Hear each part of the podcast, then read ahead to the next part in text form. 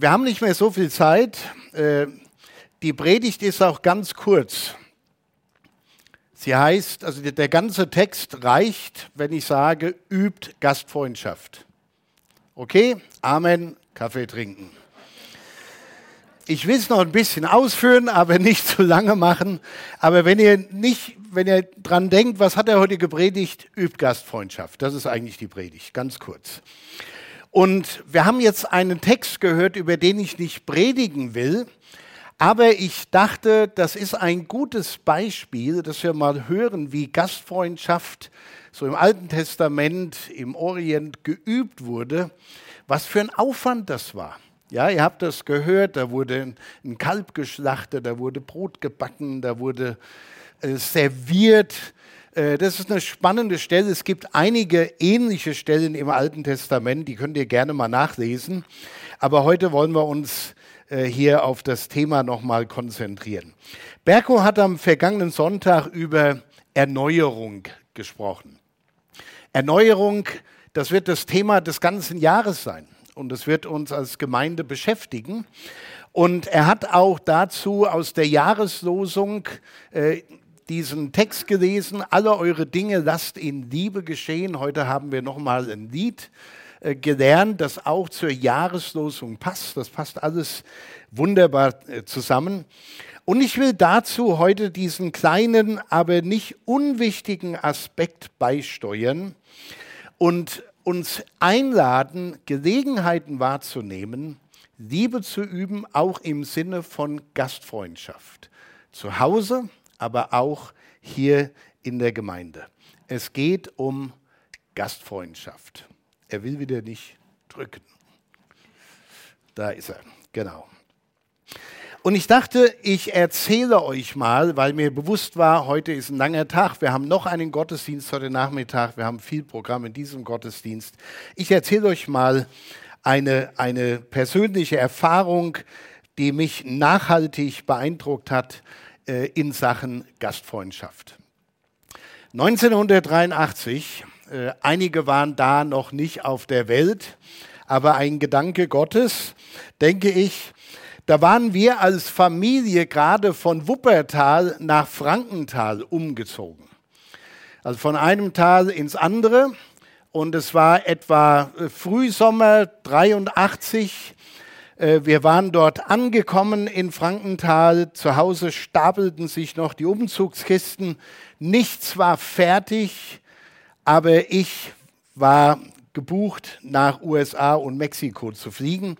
Und Ute und äh, Dennis, Tanja und Dennis, die Svenja war damals noch nicht da, äh, die blieben zurück auf den gepackten Kisten. Es, es war eine ziemlich herausfordernde Zeit für alle. Ich war damals verantwortlich für zwei kleine Gemeinden. Wir haben in Frankenthal gelebt, sind sonntags morgens nach Wiesbaden gefahren, haben da den Gottesdienst gemacht, dann nach Hause, Mittag gegessen und nachmittags nach Kaiserslautern gefahren und dann da den Gottesdienst gemacht. Und während der Woche haben wir angefangen, Gemeindegründungsarbeit zu machen in Frankenthal. Und neben dem allen, wofür es nur so ein Drittel Gehalt gab, äh, war ich noch Bezirksjugendleiter und zwar ohne Gehalt. Das waren spannende Zeiten, aber irgendwie hat es funktioniert. Und als solcher war ich eingeladen, hier sehen wir das Bild zu dem äh, Nazarene Youth Congress, World Youth Congress in Wastapek in Mexiko. Und äh, Wostapek, da war so, eine kleine, so ein kleiner Ableger vom olympischen Dorf, von der Olympiade, die in Mexiko stattgefunden hatte. Und das ganze Dorf hatte die Kirche gemietet. Und wir hatten dort ein riesen Jugendcamp, Veranstaltungen in einem riesen Zelt, jeden Abend gewittert, dass sich die Plane gebogen hat. Also es war schon sehr spannend gewesen. Und es war mein erster Trip überhaupt über den großen Teich. Aber ich habe mir damals gesagt, wenn ich schon über den großen Teich fliege, dann will ich zumindest äh, versuchen, mein großes Vorbild, das ich damals schon hatte, nämlich Pastor Earl Lee in Pasadena in Kalifornien zu besuchen. Und ich hatte ihn ja nur von Predigten gekannt und nur von Kassetten, äh, wie das halt früher so war. Ja, da war nichts mit Downloaden. Äh, das Downloaden, das war LKW abladen, aber nicht irgendwie äh, Musik runter, runterladen. So, und der Pastor Hugo Danke, der heute immer noch Pastor ist, mit 89 Jahren ist er, glaube ich, jetzt, ne? in Bruchköbel. Er war damals Superintendent.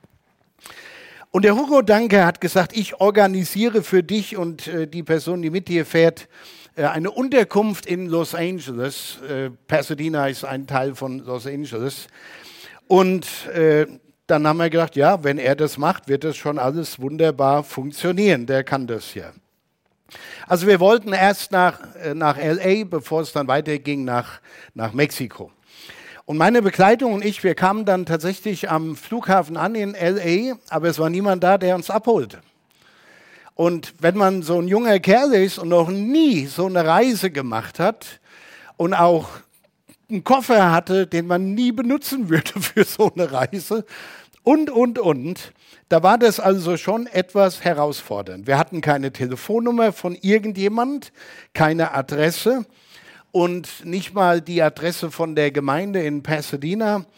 Und ich habe dann am Flughafen in Telefonbüchern, sowas gab es ja auch früher mal, ne, so richtig dicke Dinge, äh, Telefonbuch, äh, habe ich die Nummer von der Gemeinde in Pasadena rausgesucht, dort angerufen und mein Leid geklagt. Und es kam dann nach einer gewissen Weile tatsächlich jemand in kurzen Hosen und kurzem Hemd, braun gebrannt und schon um die 70 oder 75, ein älterer Herr, der ein Banker war, und zwar nicht am Schalter, sondern in den Vorstandsetagen, der für den Kirchenbezirk dort gearbeitet hat, ehrenamtlich. Er war sozusagen so der Bezirksmanager.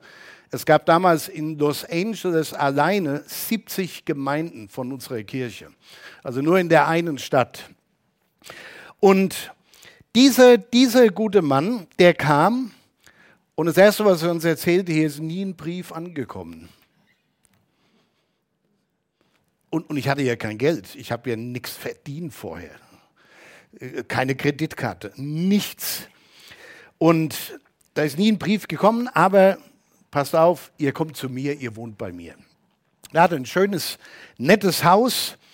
Der hat uns abgeholt, ein, wie gesagt, pensionierter, verwitweter Banker, nahm uns eine Woche lang auf und und das ist der Punkt, es war Gastfreundschaft Deluxe. Unfassbar. Ich meine, der hat ja nicht mit uns gerechnet. Wir kamen einfach da an und dann hat er uns das Haus geöffnet und er hat tolle Sachen für uns organisiert. Der hat zwei junge Damen besorgt, die mit uns nach Disneyland gefahren sind. Und wir haben den ganzen Tag da verbracht. Es hat nichts gekostet. Also es hat eine Menge gekostet, aber uns hat es nicht gekostet. Und um noch einen draufzusetzen, hat er uns auch einen Ausflug nach Nuts Berry Farm spendiert. Ich weiß nicht, wer da schon mal war. Das ist so ähnlich wie Disneyland, nur ein bisschen anders. Nuts Berry Farm. Dann waren wir in einem Steakhouse. Sowas habe ich nie mehr in meinem Leben gefunden. Oh, wenn ich nur daran denke, wann gibt es Essen? Äh, also sensationell. Also nicht nur die Steaks, sondern auch das Ganze drumherum. Dann hat er organisiert, dass ich mich mit Earl Lee treffen kann. Wir waren im Hauskreis dabei, in seinem Haus. Und ganz ehrlich, ich, ich war überwältigt. Ich meine, klar, der hatte, der hatte das Geld. Aber egal, ob man Geld hat oder nicht, man muss auch irgendwo bereit sein, sein Haus zu öffnen. Und das war so ganz unkompliziert, ne? wie das häufig bei Amerikanern ist. Da ist der Kühlschrank, da ist der Fernseher, da die Fernbedienung und hier der Schlüssel zum Auto. Und das war total klasse. Ich war überwältigt. Das habe ich noch nie erlebt und ich habe es auch nie vergessen, denn irgendwie hat es mich auch äh, überzeugt, wie wichtig das ist. Aber beeindruckt hat mich dann danach auch die Gastfreundschaft in der Gemeinde in Pasadena. Und ich habe ja gesagt, 70 Gemeinden in dem Kirchenbezirk und Pasadena alleine hatte etwa zweieinhalbtausend im Gottesdienst. Zweieinhalbtausend Menschen. Ich saß da, der deutsche, junge, ganz schüchterne, ich war wirklich schüchtern damals. Und dann haben die mich da begrüßt. Ich bin total rot angelaufen, aber die hatten rote Sitze. Plötzlich war der Sitz frei. Äh, man hat nicht mehr gesehen, wo ich bin. Nur Spaß. Aber ich wurde so herzlich begrüßt und aufgenommen und es hat mir so eine Vision gegeben, dass ich mir gesagt habe, das, das möchte ich auch, dass es in, in, unserer, in den Gemeinden, in denen ich Pastor bin, irgendwie so Realität wird, dass Leute sich wohl und aufge, gut aufgenommen fühlen. Und ich habe gelernt, die Art und Weise, wie Menschen in einer Gemeinde miteinander umgehen, offenbart tatsächlich auch eine Menge darüber, wie ihre Beziehung zu Jesus aussieht. Da war nichts gespielt. Die haben ihren Glauben gelebt. Die haben sich äh, ja aufgeopfert und viel gemacht für uns. Und es ist wirklich, wenn wir mal weiterschalten, dass alle Dinge lasst in der Liebe geschehen. Das habe ich damals erlebt. Und wie gesagt, es hat mich so beeindruckt und nachhaltig geprägt, dass ich mir wünschte, dass es in unseren Gemeinden in Deutschland auch so wäre. Und wir haben immer ein bisschen darauf hingearbeitet. Wir haben hier in unserer Gemeinde unser Ordnerteam. Das hat einen Grund, warum wir das haben. Die Leute könnten ja auch einfach kommen und sich hinsetzen. Nee, wir wollten, dass Leute gut begrüßt werden. Und wir haben in unserer Gemeinde Erfahrungen gemacht, wie Menschen wunderbar aufgenommen und integriert worden sind wir haben auch ein paar Erfahrungen gemacht, wo Menschen den Eindruck hat, hatten, ich komme da gar nicht an. Deshalb wollen wir das hier üben. Aber ich war auch sehr beeindruckt von unserer Gemeinde. Gerade als es mit der Flüchtlingskrise so losging, dass Menschen ihre Häuser geöffnet haben, da war Räume zur Verfügung gestellt haben. Und das waren zum Teil wirklich große Opfer, die man gebracht hat. An Zeit und Kraft, was man investiert hat in Menschen, die man vorher noch nie gesehen hat. So, Gastfreundschaft. Warum ist, warum ist mir das Thema so wichtig in diesem Zusammenhang mit, mit dem Thema Erneuerung? Weil Gastfreundschaft tatsächlich in der christlichen Kultur fest verankert ist. Es gehört einfach dazu. Vom Alten Testament her schon. Wir haben die Geschichte gehört. Rebecca hat es uns vorgelesen. Was für ein Aufwand da getrieben worden ist.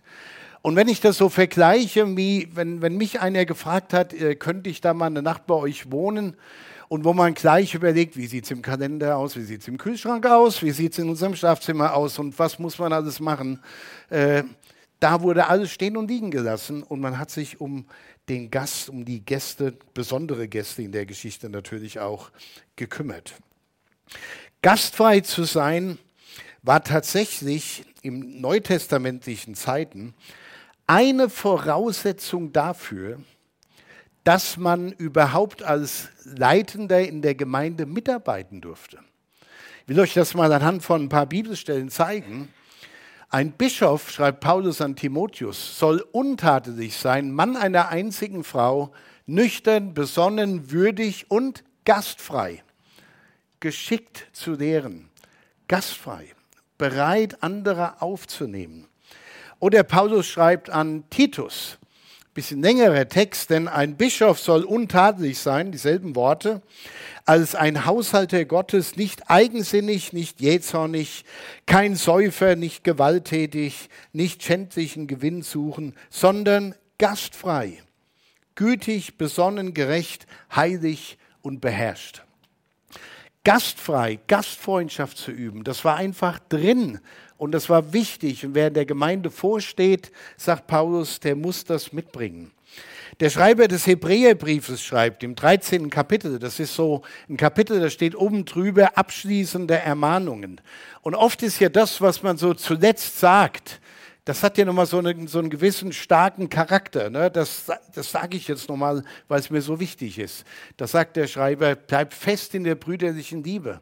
Und gastfrei zu sein vergesst nicht, denn dadurch haben einige ohne ihr Wissen Engel beherbergt.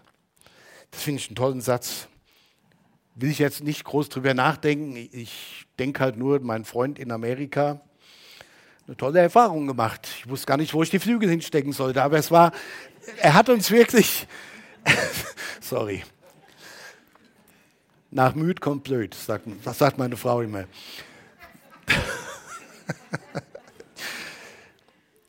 aber er hat uns echt behandelt wie Engel. Das ist wirklich der Punkt. Das, das ist der Punkt.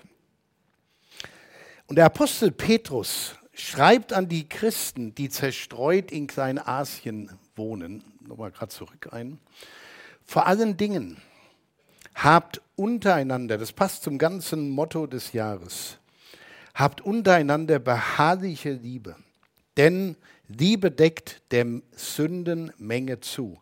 Seid gastfrei untereinander und dient einander. Das ist interessant. Ich, ich habe den Eindruck, Liebe und Gastfreundschaft, das sind so Zwillinge. Die sind immer als Zwillinge unterwegs. Man kann nicht gastfrei sein, wenn man keine Liebe hat für Menschen. Und man kann nicht sagen, dass man andere Menschen liebt, wenn man sagt, aber hier rein kommst du nicht. Und äh, ich habe auch hier in unserer Gemeinde Erfahrungen gemacht, die mich überwältigt haben in Sachen Liebe, sich geliebt zu wissen und zu fühlen. Aber ich habe auch Erfahrungen gemacht, die mich erschrocken haben, wie sich man, manche, also ganz wenige, geäußert haben über einige Neue in der Gemeinde, die nicht aus unserem Land kamen, um es mal so ein bisschen zu umschreiben. Und ich dachte, du liebe Zeit, äh, haben die Leute jemals das Neue Testament gelesen und verstehen die was von Liebe?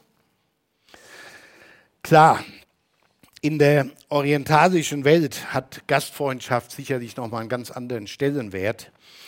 Und es wird größeren Wert darauf gelegt, vielleicht als in der westlichen Welt. Und im Alten Testament, ich habe es schon angedeutet, da gibt es einige wunderbare Geschichten, aus denen man lernen kann, welchen Stellenwert Gastfreundschaft hatte. Aber ich will es heute Morgen kurz halten, das habe ich ja versprochen, weil wir auch heute Nachmittag noch einen Gottesdienst haben und manche vielleicht ein bisschen heute äh, nicht mehr so lange im Bistro sind, weil sie um vier schon wieder hier zur Probe sein müssen für den Gottesdienst um fünf. Was mir wichtig ist, ist schlicht und einfach das Thema Gastfreundschaft zu thematisieren. Es einfach auf unseren Schirm zu bringen, wie man so schön sagt damit wir mal darüber nachdenken, wie sieht es denn bei uns aus in unseren Wohnungen und Häusern, aber wie sieht es auch aus hier bei uns in der Gemeinde, wenn Menschen kommen, die noch nie vorher da waren. Wie erleben die uns als Gemeinde? Vielleicht müsst ihr das mal probieren, sonntags mal in die Kirche zu kommen und euch vorzustellen, ich bin hier das allererste Mal, mal sehen, wie das so sich anfühlt. Ute und ich, wir haben das oft gemacht, wenn wir in anderen Gemeinden zu Besuch waren und dann nachher mal drüber gesprochen, wie haben wir das denn so erlebt? Und die Erfahrungen waren sehr, sehr unterschiedlich, von total klasse bis, dass man so einen bösen Blick zugeschickt bekommen hat, weil man und dann merkte, oh, ich sitze hier auf dem Platz eines Stammgottesdienstbesuchers und da bewegst du dich am besten gleich wieder weg. Und das macht dann auch nicht so viel Spaß, da nochmal hinzugehen, um eine zweite Chance zu geben.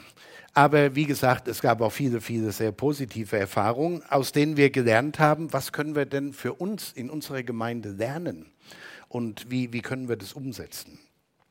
Vielleicht nochmal Paulus. Paulus schreibt hier an die Christen in Rom, sorgt für alle in der Gemeinde, die Not leiden und in der Guten Nachricht Bibel, toll übersetzt, wetteifert in der Gastfreundschaft. Also es sieht dann so aus, was, du hast den heute zum Mittagessen? Das geht aber gar nicht, den hatten wir zuerst eingeladen. Das ist so in, dem, in diese Richtung. Sorgt für alle in der Gemeinde, die Not leiden und wetteifert in der Gastfreundschaft. Und es ist tatsächlich einer unserer Kernwerte als Gemeinde, die wir vor vielen Jahren mal formuliert haben, wenn wir das gerade noch mal sehen können. Auf das richtige Klima kommt es an, haben wir da gesagt. Uns ist eine gute, freundliche, fröhliche, herzliche und einladende Atmosphäre wichtig. Und ich sage euch, die meisten Menschen, die in eine Kirche gehen, die reden nicht so sehr darüber, ob das jetzt theologisch alles so war, wie sie das vielleicht einordnen können, sondern die, die reden erstmal darüber, wie habe ich das erlebt und empfunden. Und dann über die tieferen Inhalte. Ein paar ganz wenige ist es auch andersrum, aber ich glaube, äh, so ist das, wie die meisten es erleben. So, um zum Schluss zu kommen. Wie wäre es, wenn ihr, wenn du dir heute Folgendes vornimmst? Hier kommt die Herausforderung. Ab sofort nicht nur danach zu fragen, mal sehen, was ich heute aus dem Gottesdienst mitnehmen kann. Ja, das sollt ihr, ganz klar. Das ist auch ganz in Ordnung. Sondern auch zu fragen, wie kann ich heute einem anderen Menschen Liebe zeigen, eine Ermutigung und ein Segen sein? Und ihr seid nicht, wenn ihr zu einem hingeht und sagt, die Predigt hat mir heute überhaupt nicht gefallen. Selbst wenn das stimmt. Und das ist ja auch okay. Ich kann mich an einige Predigten erinnern von mir, wo ich denke, dass da überhaupt jemand geblieben ist. Also von daher. Äh, aber Liebe zeigen, Ermutigung geben, ein Segen sein. Wir haben die Möglichkeit, Menschen, die hier das erste Mal herkommen oder schon einige Male kommen, aber noch nie jemanden kennengelernt haben, ins Bistro einzuladen. Das ist eine tolle Gelegenheit. Und ich meine nicht formell von der Kanzel hier, sondern hey, ich habe sie noch gar nicht, ich habe dich noch nie gesehen. Wollen wir einen Kaffee trinken nachher? Ist doch kein Problem. Im Bistro sollte man auch niemand alleine sitzen lassen. Bei mir hat sich mal jemand beschwert, da sitzen Leute alleine, keiner kümmert sich um die. Ich habe leider versäumt zu sagen, dann geht doch mal hin. Aber ansonsten dachte ich, ja, es stimmt. Weil was passiert? Wir freuen uns natürlich aufeinander, ist doch ganz klar. Und wir huddeln dann zusammen mit denen, die wir jeden Sonntag sehen. Das ist auch in Ordnung. Aber wie wäre es denn mal, auf einen zuzugehen, den wir noch nie gesprochen haben? Das ist so spannend, die Geschichten von Menschen zu lernen und zu hören. Und es ist so toll, oftmals feststellen zu dürfen, dass alle anderen auch nur mit Wasser kochen und dass sie auch Herausforderungen und Schwierigkeiten haben. Geht aufeinander zu, wartet nicht, bis der andere den ersten Schritt macht. Liebe üben, Gastfreundschaft üben, das beginnt oft da, wo man einfach und aufrichtig sich für den Nächsten interessiert. Und nicht immer mit denen zusammensteht, wo das sowieso der Fall ist.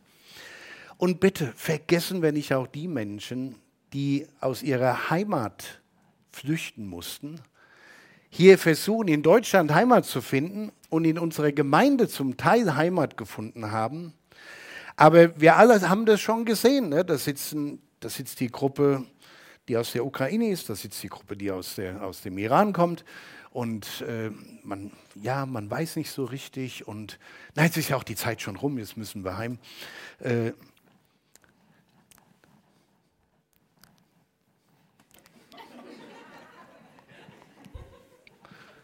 ohne Worte. Einfach mal dazwischen gehen, einfach sich mal hinsetzen. Wie heißt du denn? Wo kommst du her? Mach das mal.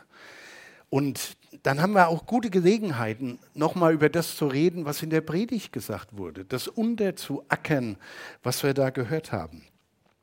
Liebe und Gastfreundschaft kann man und muss man üben. Und deshalb, los geht's.